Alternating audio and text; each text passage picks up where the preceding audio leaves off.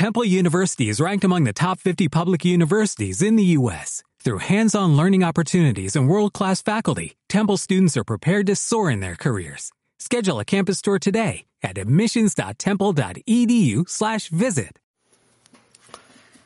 Elena sabe, primera pastilla, capítulo 3. Elena avanza hacia la estación. Son solo cinco cuadras. Eso es lo que le espera, lo que tiene por delante. Ahora, lo inmediato.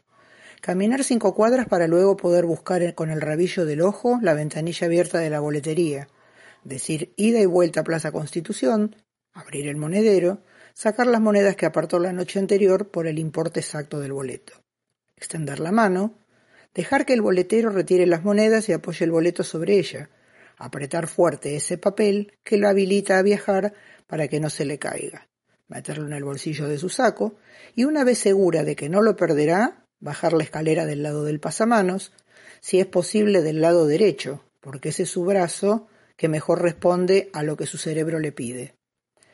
Bajar todos los escalones, doblar a la izquierda, atravesar el túnel, ignorar el olor a orina que impregna las paredes, el techo y el piso, sobre el que Elena arrastrará sus pasos. El mismo olor agrio, desde el día en que atravesó ese túnel por primera vez, cuando todavía no necesitaba ninguna pastilla que la ayudara a andar cuando no sabía de reyes derrocado ni de chasquis, con Rita de la mano, mientras era una niña, o dos metros delante de ella cuando dejó de serlo, siempre ese olor a orina que le arde en la nariz de solo pensarlo, siempre la boca cerrada y apretada para no tragarlo, y sin dejar de apretar la boca, esquivar a la mujer que vende ajos y pimientos, al chico que vende sedes copiados que ella no tendrá donde escuchar, a la chica que vende llaveros con luces de colores y despertadores que suenan a su paso, o al señor de las piernas cortadas que extiende las manos por monedas que ella le habrá extendido unos minutos antes por su boleto de tren. Doblar otra vez a la izquierda, subir la misma cantidad de escalones que antes bajó, y entonces sí por fin salir al andén. Pero todo eso, Elena sabe, será recién una vez que pueda dejar atrás esas cinco cuadras que aún no caminó. Apenas terminó de andar la primera. Alguien la saluda. Su cuello rígido que la obliga a caminar mirando el piso no le deja ver quién es. Esternocleidomastoideo se llama el músculo que la obliga, el que tira de su cabeza para abajo.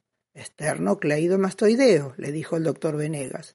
Y Elena le pidió que se lo escribiera, en imprenta mayúscula. Doctor, que si no, no le entiendo la letra. Para nunca olvidarse, para saber el nombre del verdugo, aunque lleve capucha a incluirlo en el rezo de su espera.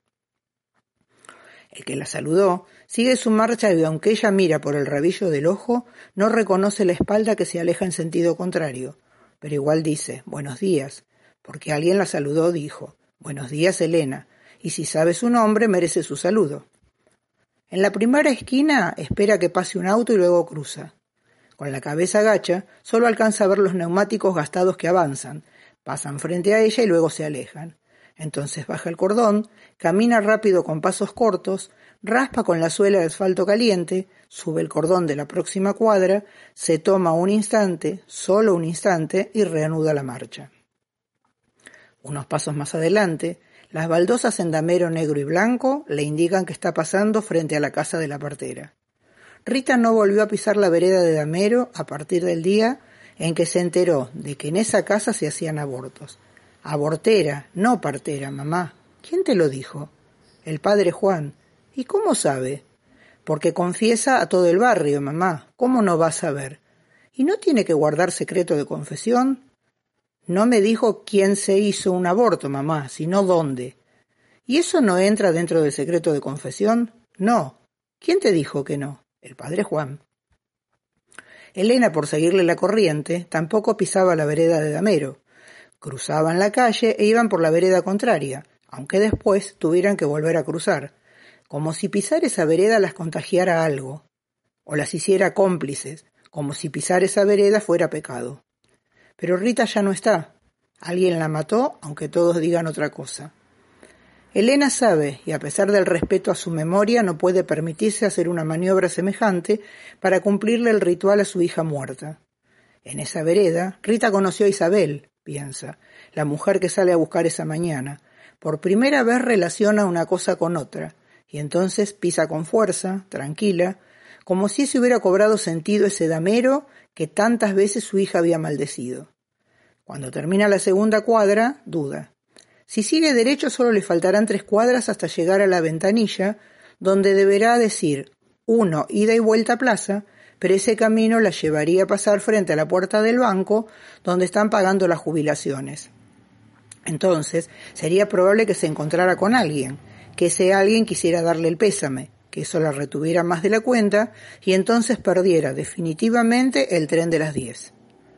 Si diera la vuelta a la manzana, tendría que sumar tres cuadras más a su recorrido, y eso sería pedirle demasiado a su enfermedad. A Elena no le gusta deberle favores a ella. Ni deudas ni favores. Ella se lo haría sentir. Elena sabe, porque la conoce casi tanto como conocía a su hija. Puta enfermedad puta. Al principio, cuando solo le costaba calzar la manga izquierda de su saco, cuando nunca oído hablar del madopar ni de la levodopa, y su paso arrastrado todavía no tenía nombre, cuando su cuello no la obligaba a mirar sus zapatos, entonces evitaba la vereda del banco. Aunque entonces no hubiera riesgo de pésame, lo hacía solo para no encontrarse con Roberto Almada, el amigo de Rita, el hijo de la peluquera. Mi novio, mamá. No se puede tener novio a tu edad. ¿Cómo querés que lo llame? Roberto, con eso basta y sobra. Pero esta vez no se anima. Cuando llega a las baldosas grises, más grandes y brillosas que ninguna otra en su camino, Elena sabe que está pasando frente al banco. Baldosas de alzo tránsito, Elena. Nacionales, pero tan buenas como las italianas, le gustaba explicar a Roberto, cada vez que salía el tema del brillo de la vereda del lugar donde trabajaba desde los 18 años. Junto a ella, por el rabillo del ojo, ve una hilera de zapatos que forman fila frente a la puerta. Puede ver a quienes los calzan hasta la altura de esas rodillas. No ve zapatillas ni jeans, solo mocasines gastados, alpargatas, una chinela enfundando un pie vendado hasta la altura del tobillo. Pies morados, surcados de venas, pecosos, manchados, hinchados. Todos pies viejos, piensa, de viejos que tienen miedo de que se le acabe la plata. No los mira, teme reconocer alguna pierna y prefiere no detenerse. Cuando termina la fila y se siente a salvo, cuando ya no hay hilera de zapatos a su izquierda, alguien le dice Buen día, Elena, pero ella sigue como si no lo escuchara. Entonces ese alguien acelera sus pasos sobre las baldosas, la alcanza y le toca el hombro. Roberto Almada, aquel a quien Rita insistía en llamar mi novio el atrofiado, como lo llamaba Elena delante de su hija para provocarla, o el jorobadito, como le decían de chico en el barrio. Pero Elena ya no puede verle la joroba, apenas si llega al pecho con mucho esfuerzo, y la espalda de Roberto se curva recién sobre el homóplato derecho. Hola, doña Elena, vuelve a decir. Y el doña se le clava a Elena en el medio de los dos ojos. Ella dice, Ah, Roberto, no te reconocí, por los zapatos, nuevos. ¿No? Él se mira los zapatos y contesta que sí, que son nuevos. Los dos quedan en silencio, los zapatos gastados de Elena frente a los de Roberto. Roberto mueve sus pies incómodo. Mi mamá le manda cariños, dice que cuando quiera pase por la peluquería, que si quedó conforme de la otra vez, le regala un corte y un peinado. Y Elena agradece, aunque sabe que la otra vez, la única vez que estuvo en la peluquería de la madre de Roberto, fue la tarde en que murió su hija, entonces sus pensamientos están a punto de irse en dirección a, aquel momento, pero los detiene. A punto de irse en dirección de aquel momento, pero los detiene porque ella no puede darse ahora ese lujo. Volver a esa tarde le haría perder su tren y a fuerza de voluntad la espanta quedarse ahí, frente a Roberto. Lo único que necesitaría de la peluquería, de su madre, es que alguien le quitara otra vez ese bozo que le crece como una sombra y que le cortara las uñas de los pies. De las manos se las corta sola, o se las lima, pero las de los pies no. Hace rato que ella no llega hasta ahí abajo. Después de la muerte de Rita, la del dedo gordo se empieza a clavar en la punta del zapato y tiene miedo que se le termine quebrando donde no debe, o rajando el cuero gastado, lo que sería peor aún. Rita se las cortaba cada quince días. Traía la palangana con agua tibia, un pedazo de jabón blanco para que se derritiera adentro y ablandara las durezas, y una toalla limpia, siempre la misma, la que lavaba cada vez y guardaba con la palangana. Fruncía la cara de asco mientras se las cortaba, pero lo hacía, tratando de mirar apenas las uñas escamadas de viejas, infladas como una esponja seca, sucias. Colocaba un pie de lena sobre su rodilla y cortaba, y cuando terminaba se lavaba las manos con detergente puro una, dos, tres veces, algunas ocasiones con la excusa de desinfectar la toalla de posibles hongos, se lavaba las manos con lavandina pura.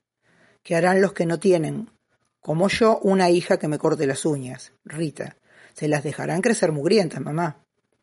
Ya le deposité su jubilación en su caja de ahorro como quedamos, dice Roberto. Y Elena dice gracias otra vez y se olvida de sus uñas. Después de la muerte de Rita, Roberto se ofreció a cobrarle la jubilación para evitarle hacer colas en su estado. ¿Qué estado, Roberto? pregunta Elena, para no tener que molestar. ¿Y desde cuándo te preocupa que yo me moleste? Yo siempre me preocupé por usted, Elena, y por su enfermedad.